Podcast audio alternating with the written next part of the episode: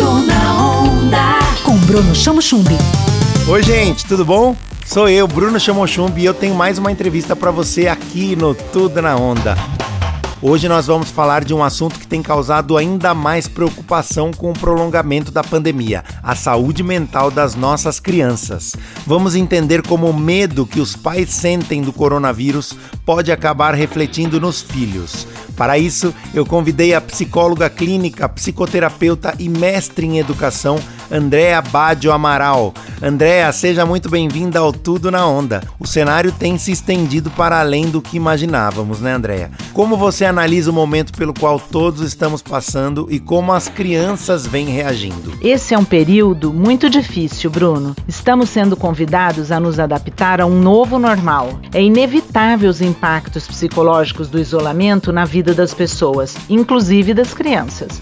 O medo de adoecer e morrer, de perder pessoas queridas, desperta nas crianças crise de angústia, irritabilidade, tristeza, alteração do apetite e do sono. O momento requer uma escuta ativa, que é um gesto que envolve afeto, cuidado e principalmente disponibilidade.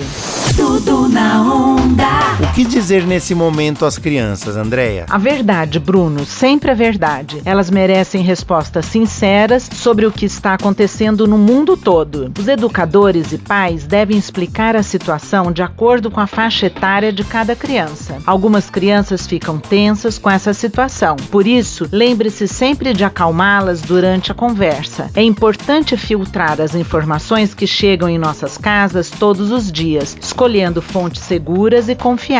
Devemos nos colocar à disposição da criança para conversar sobre o tema a qualquer momento. E o que devemos evitar dizer aos pequenos para amenizar prejuízos e até alguns distúrbios como o pânico? Não inventar informações, Bruno. Antes, usar a pergunta da criança para explorar respostas juntos, incentivando a pensar sobre o assunto e a falar sobre o coronavírus sem medo. Temos que deixar claro para as crianças que sentir medo é natural, todos nós sentimos. Negar o medo faz a criança pensar que há algo errado com ela, que seus sentimentos são inadequados. Na medida em que entende que suas emoções são reconhecidas e validadas, pode gradativamente encontrar saídas para elaborar suas emoções. O que diminui a ansiedade é mostrar para a criança que ela pode fazer algo a respeito dos seus medos. A quais sinais nós pais devemos ficar atentos até para saber quando procurar a ajuda de um profissional? Bruno, os pais devem ficar atentos a qualquer alteração de comportamento da criança, tais como agressividade, comportamento agitado ou inquieto, presença de medos infundados. É importante respeitar os momentos de tempestade da criança. Ninguém é forte o tempo todo. Sempre com uma boa entrevista para você, sou eu, Bruno Chamochumbi, e esse é o seu